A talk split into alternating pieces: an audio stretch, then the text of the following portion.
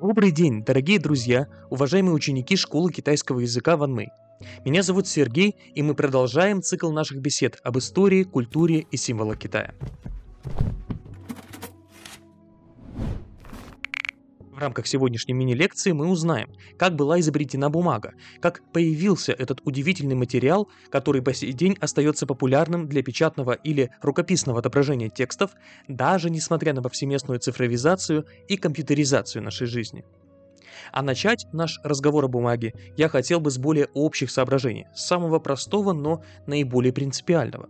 Мы уже сказали, бумага – это пищий материал, да, на бумагу можно наносить какие-то изображения. Ее можно использовать для впитывания жидкости, для упаковки различных предметов.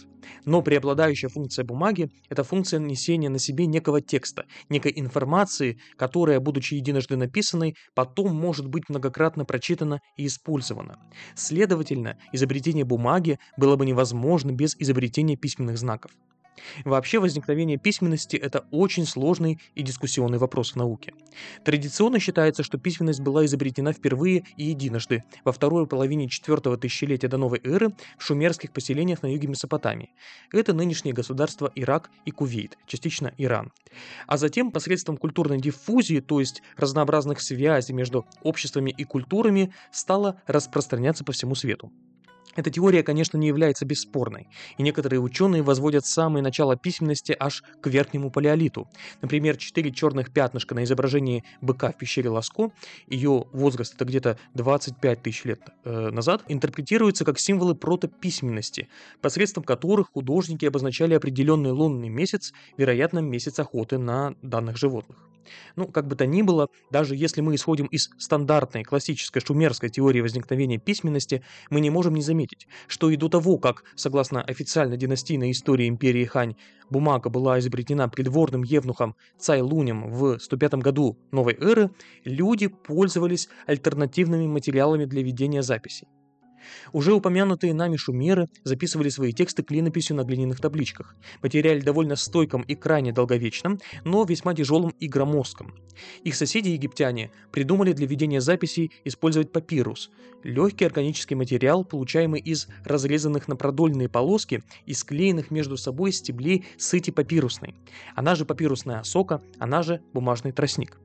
Ну, в принципе, в засушливых районах Египта было найдено довольно много папирусов с текстами на самые разные тематики.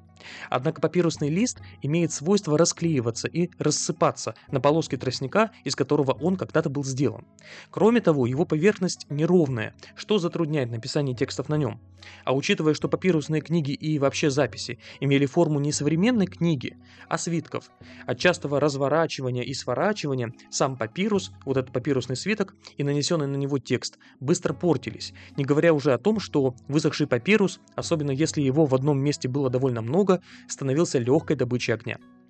Из знаменитой Александрийской библиотеки э, были спасены какие-то жалкие крохи, собственно говоря, потому, что хранившиеся там книги представляли собой папирусные свитки, которые стремительно вспыхнули и сгорели. Тем не менее, папирус оказал определяющее влияние на культуру европейских стран, а, европейских народов, а потому во многих современных европейских же языках само слово «бумага» является производным от названия папируса. Скажем, английское paper, немецкое и французское papier, испанская папель. Наконец, э, в Древнем Средиземноморье и средневековой Европе активно использовался еще один пищий материал – пергамент, названный так в честь древнегреческого города Пергам на территории Малой Азии, то есть современной Турции. Этот город тоже славился своей библиотекой и по этой причине конкурировал с египетской Александрией. После того, как фараоны из династии Птолемеев, подогреваемые завистью к пергамской библиотеке, запретили вывоз папируса из Египта, пергамские ремесленники, чтобы спасти свою библиотеку, усовершенствовали древние способы выделки кожи быков, коз и овец и придумали новый пищий материал – пергамент. Очевидно, что книги из пергамента были довольно дорогими и тяжелыми, а сам пергамент был чувствителен к перепадам влажности, мог скручиваться и гнить. Тем не менее, он активно использовался в Европе до конца 15 века. И вот подобной пестротой отличались и пищи материалы, которые испокон веков использовались еще до изобретения бумаги в Древнем Китае. Те слушатели, которые знакомы с содержанием нашего подкаста о роли черепахи а, в китайской культуре, уже, конечно же, знают, что еще во втором тысячелетии до новой эры, в эпоху Шан-Инь, древние китайцы наносили свои первые иероглифы на панцире черепах или на лопаточные кости других животных. Потом они особым образом их прижигали, и по тому, как растрескивались панцири или кости, к каким иероглифам шли образовывавшиеся трещинки, делали ритуальные предсказания – но кроме панцирей и костей, древние китайцы использовали и иные материалы для письма. Например, таблички из дерева. Уже в иньских надписях ученые обнаружили знак, изображающий несколько длинных и тонких палок, связанных вместе. В X-IX веках до новой эры на подобных планках записывались приказы правителя, которые зачитывались во время церемонии награждения или назначения на должность. Древнейшие образцы деревянных планок, дошедшие до нас, датируются 5-3 веками до новой эры. Помимо деревянных табличек в качестве пищевого материала использовался и бамбук – для изготовления бамбуковых табличек стебель бамбука, по сути такой же травы, как и папируса, распиливали на куски необходимой длины, а затем полученные трубки раскалывали на планки. После этого верхний слой соскабливался, а готовые таблички высушивались на огне, чтобы удалить из них лишнюю влагу. Такие таблички были шириной буквально 1 см, а их длина варьировалась от того, для какой цели они использовались. Скажем, тексты императорских указов наносились на таблички длиной 23-25 см а тексты монументальных трактатов писались на бамбуковых табличках длиной по 50 или даже 55 сантиметров. Иероглифы наносились на узкие бамбуковые таблички вертикально, а сами таблички сшивались между собой завязками из кожи, шелковых нитей или пеньковой бечевки. Таким образом, из бамбуковых табличек формировались своего рода длинные свитки. Наконец, надписи также наносились на шелковые полотна, которые, впрочем, как и пергамент на другом конце Евразии, в Китае были весьма дорогостоящими.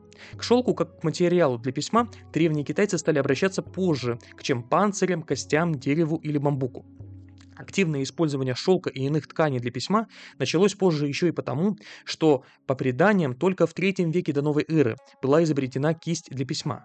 Ее создание приписывается цинскому генералу Мэнтяню, известному также тем, что он возглавлял военные экспедиции против народа Хунну, они же гунны, и строительство Великой Китайской стены при Цине Шихуанди. О нем, кстати говоря, у нас был подкаст. Если вы еще его не прослушали, мы рекомендуем вам это сделать. Но давайте вернемся к шелку. Уже в 6-5 веках до новой эры в трактате Модзы, то есть Мудрец Мо, мы читаем, что записанное на бумаге и шелке станет известным потомкам в последующих поколениях. А одним из наиболее древних китайских текстов на шелке является ритуально-магическое сочинение, найденное в 1942 году близ города Чанша, и оно датируется периодом сражающихся царств. Я напомню, речь идет о времени с 476 по 221 а, год до новой эры, когда протокитайские государства были объединены под властью Циня Шихуанди. Найденные тексты на шелке примечательны тем, что по форме они копируют тексты на бамбуковых табличках.